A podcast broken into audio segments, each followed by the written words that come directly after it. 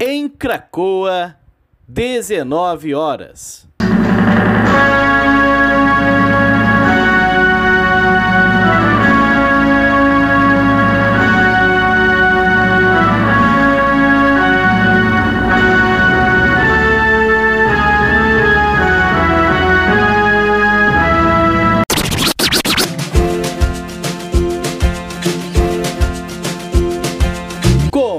Agora a Voz das HQs. Seja bem-vindo, ministro Alessandro.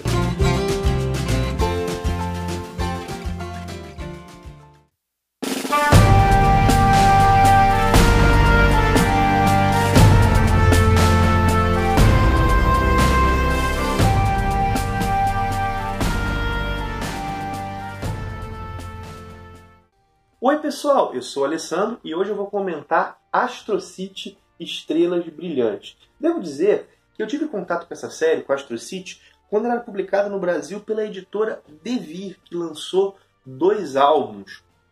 E depois disso a Pixar também publicou, né, porque essa editora detinha os direitos da Vertigo e da Wildstorm. Essa série aqui, Astro City, é uma das minhas séries favoritas. Já vou, dizer, já vou revelando isso logo de cara. Sou suspeito ao comentar. E ela é escrita por aquele que é meu roteirista favorito em super-heróis, que é o Kurt Busiek. A Panini já publicou 10 volumes de Astro City. Dois daqui nós vamos chamar de fase clássica, que, são, que é a fase que foi publicada antes da DC adquirir a Wildstorm. E dois volumes da fase contemporânea, que sai pelo selo Vértigo atualmente. Né? Na verdade, ela já até chegou ao fim essa fase e agora a Astro City é publicada só em graphic novels. Mas isso é um, um outro papo. Né? Já saíram então 10 volumes. 8 da fase clássica, 2 da contemporânea. A série chegou até a ser interrompida aqui no Brasil, no sexto volume da fase clássica, mas felizmente foi retomada. E nesse encadernado aqui, número 8, a fase clássica é encerrada. Aqui nesse encadernado estão compiladas seis edições. Né? Na verdade, dois especiais, né? o especial do Samaritano e da Beauty, que daqui a pouco eu vou explicar quem são, e as minisséries do Agente de Prata e da Astra. Galera, e é até difícil dizer qual dessas histórias é a melhor. Todas são muito boas, assim, e são propostas distintas, são temas diferentes. Para quem não sabe nada de Astro City, vale dizer que nessa série o Kurt Busiek mostra que super-heróis não são um gênero. Super-heróis são um arquétipo e vários tipos de histórias podem ser contadas com eles. Astro City é uma cidade fictícia onde vivem a maior parte, ou de vive a maior parte dos super seres do mundo, tipo a Nova York do universo Marvel. O Busiek, ele utiliza vários personagens nessa série que são versões de personagens que nós já conhecemos. Superman, do Batman, do Quarteto Fantástico. Repara, são versões, não são cópias. Porque ao mesmo tempo que há várias semelhanças, há muitas diferenças. Esses personagens do Buzz que são o quê? Outras realizações de um mesmo arquétipo. E as histórias contadas elas são muito ricas em humanidade muito ricas, assim, muito mesmo. Assim. Elas mostram os super-heróis como humanos e a vida dos humanos afetada pelos super-heróis. Eu costumo brincar que Astro City é o contrário, contrário do Watchmen. O que nós temos em Watchmen? O Watchmen diz como seria o mundo se super-heróis fossem reais. Astro City trabalha o seguinte: como seria o cotidiano num mundo onde os super-heróis icônicos, os super-heróis da maneira que nós conhecemos, eles existem. Repara, né? Não é como seria o nosso mundo se super-heróis, assim, se super-heróis existissem, mas como seria viver num mundo habitado por heróis.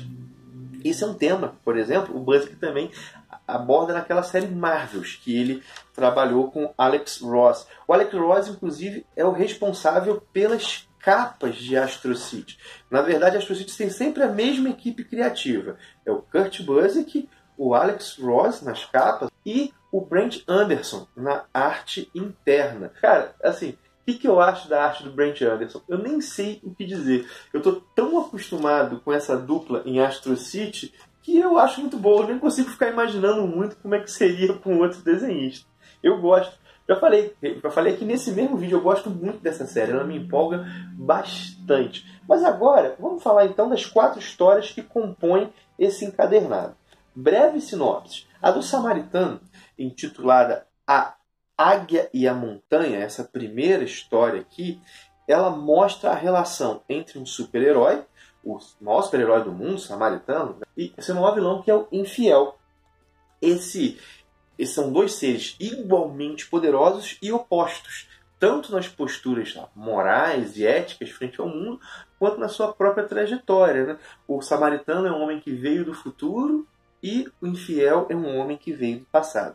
Já a segunda, a segunda história, né, a história da Beauty, mostra uma boneca, uma versão da Barbie que ganhou vida. E ela não sabe as suas origens, não sabe de onde veio, não sabe quem a criou. E, inclusive, é muito tocante algumas relações que ela tem. Né? Os homens se aproximam dela e ela diz: minha pele é de plástico, eu não tenho genitália. E ela vive uma experiência de solidão muito grande, de não saber de onde veio, não saber a sua origem. E é um conto sobre o drama da criatura e do criador. A terceira história, a história da Astra, a Astra é um membro da primeira família, que é a versão do Quarteto Fantástico em Astrocídio. Agora, trabalho o tema o seguinte: imagina como seria crescer numa família de heróis mundialmente famosos. Imagina como seria crescer como filho do Quarteto Fantástico. Como é que a imprensa ia lidar? Como é que as pessoas iam lidar? E a, a história trabalha bem isso, né? É o dia da formatura da Astra e ela leva o namorado dela para dar uma volta. A última história do Agente de Prata talvez seja a mais convencional mas ainda assim é tocante. Nós temos um herói condenado à morte no presente que, antes da pena ser cumprida, é levado ao futuro para empreender uma grande, uma grande batalha pelo, pelo futuro, né, pela situação da humanidade lá, e ao, ao terminar essa batalha, ele vai ter uma jornada grande até o presente apenas para ser morto. Isso não é o spoiler, isso daqui é uma sinopse, é uma história realmente tocante. E o seguinte, esse volume aqui é um bom começo para ler, para quem quer ler Astro City. Na verdade, quase todos os volumes podem ser lidos de maneira independente.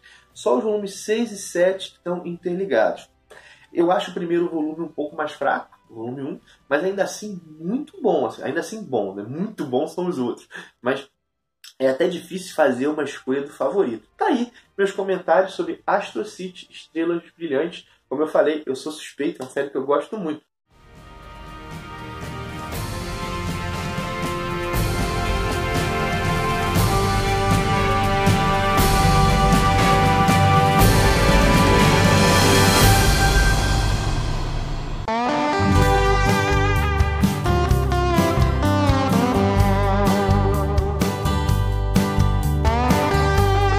Você ouviu A Voz das HQs, um produto do Ministério dos Quadrinhos.